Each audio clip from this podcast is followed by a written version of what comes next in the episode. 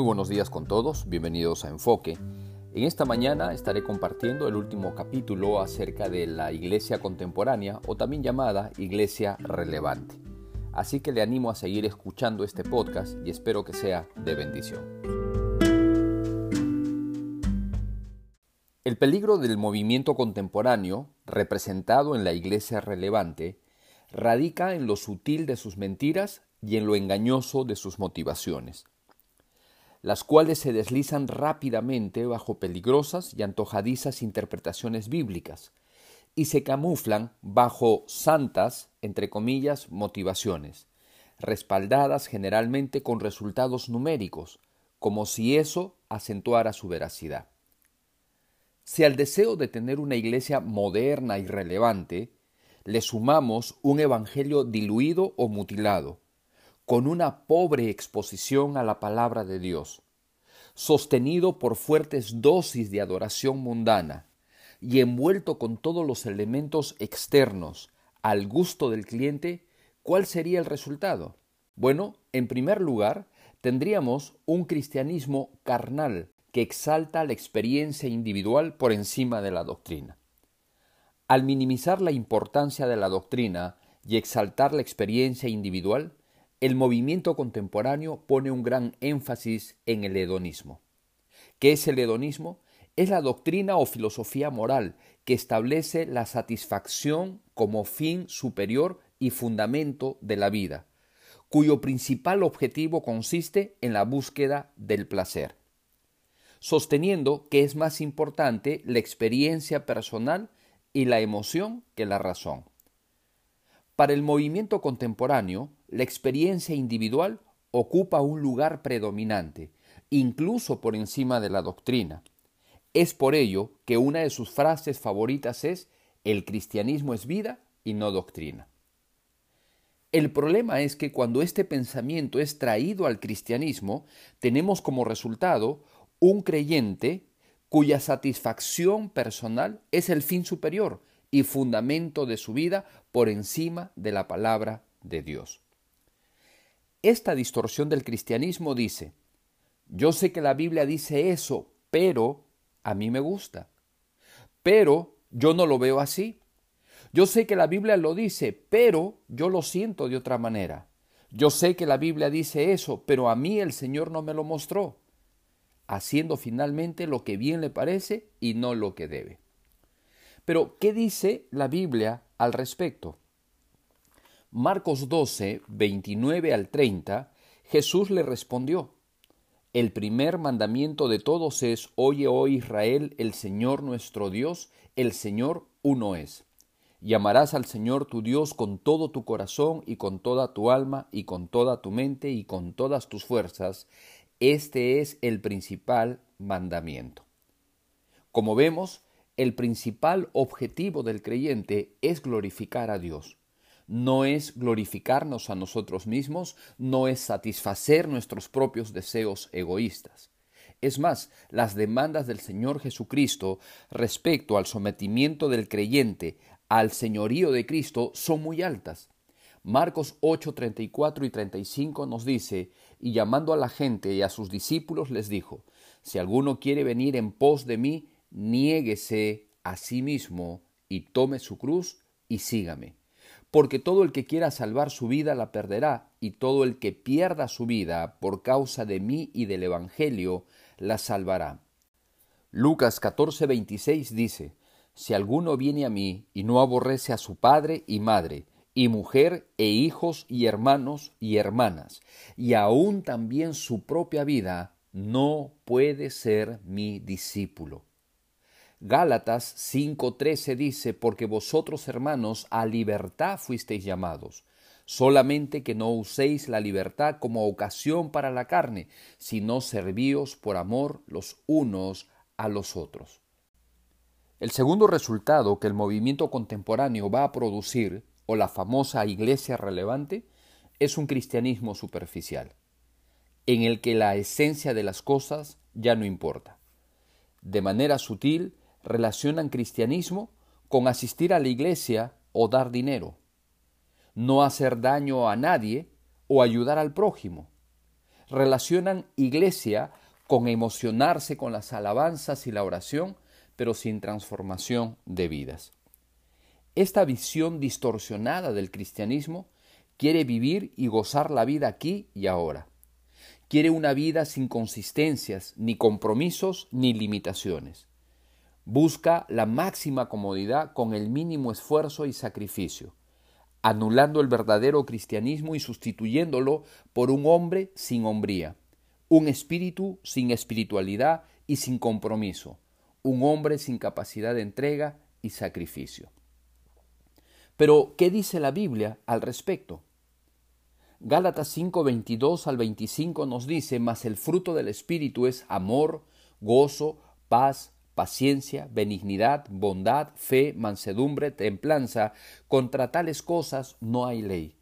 Pero los que son de Cristo han crucificado la carne con sus pasiones y deseos. Si vivimos por el Espíritu, andemos también por el Espíritu. La verdadera vida espiritual, el verdadero guiar del Espíritu Santo se va a transmitir cuando las personas vean a Cristo reflejado en mi interior, reflejado en mis acciones, reflejado en mi carácter, reflejado en mi testimonio. La verdadera espiritualidad no se mide con la emoción que producen las alabanzas, no se miden con los sentimientos que puede expresar durante un servicio, se miden en el vivir diario, se miden cuando Cristo va transformando mi vida cada día y es reflejada para con los demás.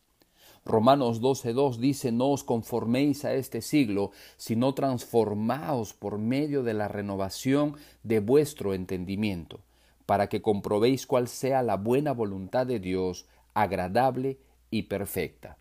El apóstol Pablo nos exhortó a través de este pasaje a no conformarnos, sino transformar nuestro entendimiento, que sea la palabra de Dios la que va renovando nuestra mente para que podamos exhibir a Cristo en nuestro diario vivir. Efesios 4:13 dice hasta que todos lleguemos a la unidad de la fe y al conocimiento del Hijo de Dios, a un varón perfecto, a la medida de la estatura de la plenitud de Cristo. Segunda los Corintios 4:16 dice, por tanto, no desmayemos, aunque antes, aunque este nuestro hombre exterior se va desgastando, el interior no obstante se renueva de día en día. Este es el mensaje del Evangelio. Este es así se mide la verdadera espiritualidad. Cristo, a través de la palabra de Dios, formado en nuestras vidas a través del Espíritu Santo y reflejado en nuestras acciones diarias, no simplemente a través de las emociones. El tercer efecto de este nocivo movimiento termina siendo un cristianismo mundano. Al poner mi experiencia por encima de las escrituras, viviendo un cristianismo superficial, el resultado natural será una iglesia mundana, y no solamente mundana por negligencia, sino con deliberado propósito, donde el concepto de vida cristiana y de pecado está determinado por la cultura en la que vivimos y no por la Biblia.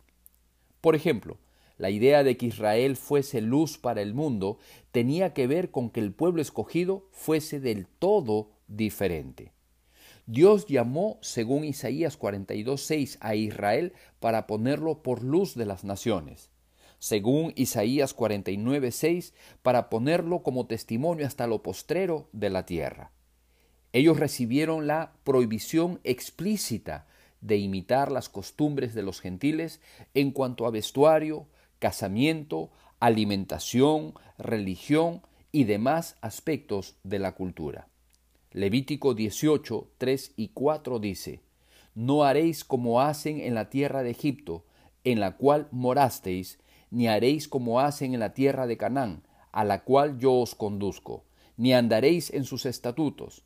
Mis ordenanzas pondréis por obra, y mis estatutos guardaréis, andando en ellos yo Jehová vuestro Dios.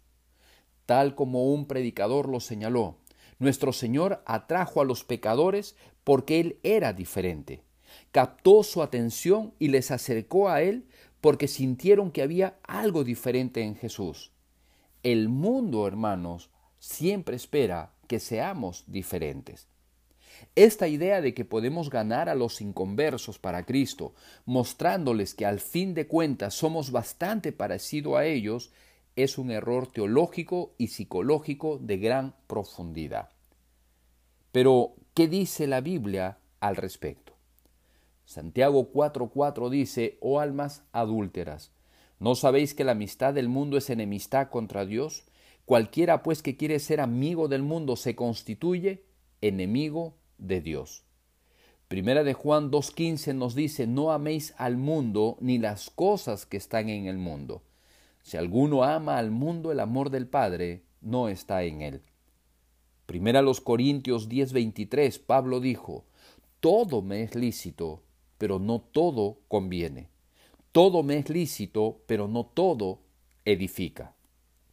Eclesiastés 11.9 dice, Alégrate joven en tu juventud y tome placer tu corazón en los días de tu adolescencia, y anda en los caminos de tu corazón y en la vista de tus ojos, pero sabe que sobre todas estas cosas te juzgará Dios. Gálatas 5:13 Porque vosotros hermanos a libertad fuisteis llamados, solamente que no uséis la libertad como ocasión para la carne, sino servíos por amor los unos a los otros. Recuerde una cosa, las doctrinas falsas y la mundanalidad siempre van de la mano, pero la mundanalidad va un paso adelante. Esto es en esencia lo que es la iglesia relevante, entre comillas. Lamentablemente muchos pastores y líderes, por sus deseos de protagonismo y de grandeza, se han dejado arrastrar por esta distorsión del cristianismo. Entonces, ¿es perjudicial este movimiento de la iglesia contemporánea y la autodenominada iglesia relevante? Por supuesto que sí. Y lo perjudicial de este movimiento está, como ya mencioné anteriormente, en lo sutil de sus mentiras, que pueden ser aparentemente muy bíblicas y pueden ser muy atrayentes y sobre todo pretenden vendernos un falso remedio pero está totalmente opuesto a lo que las escrituras nos muestran.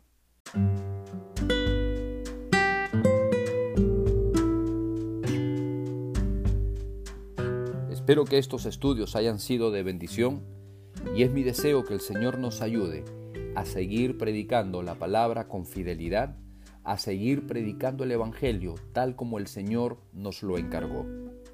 Primera de Juan 2.17 dice, y el mundo pasa y sus deseos, pero el que hace la voluntad de Dios permanece para siempre.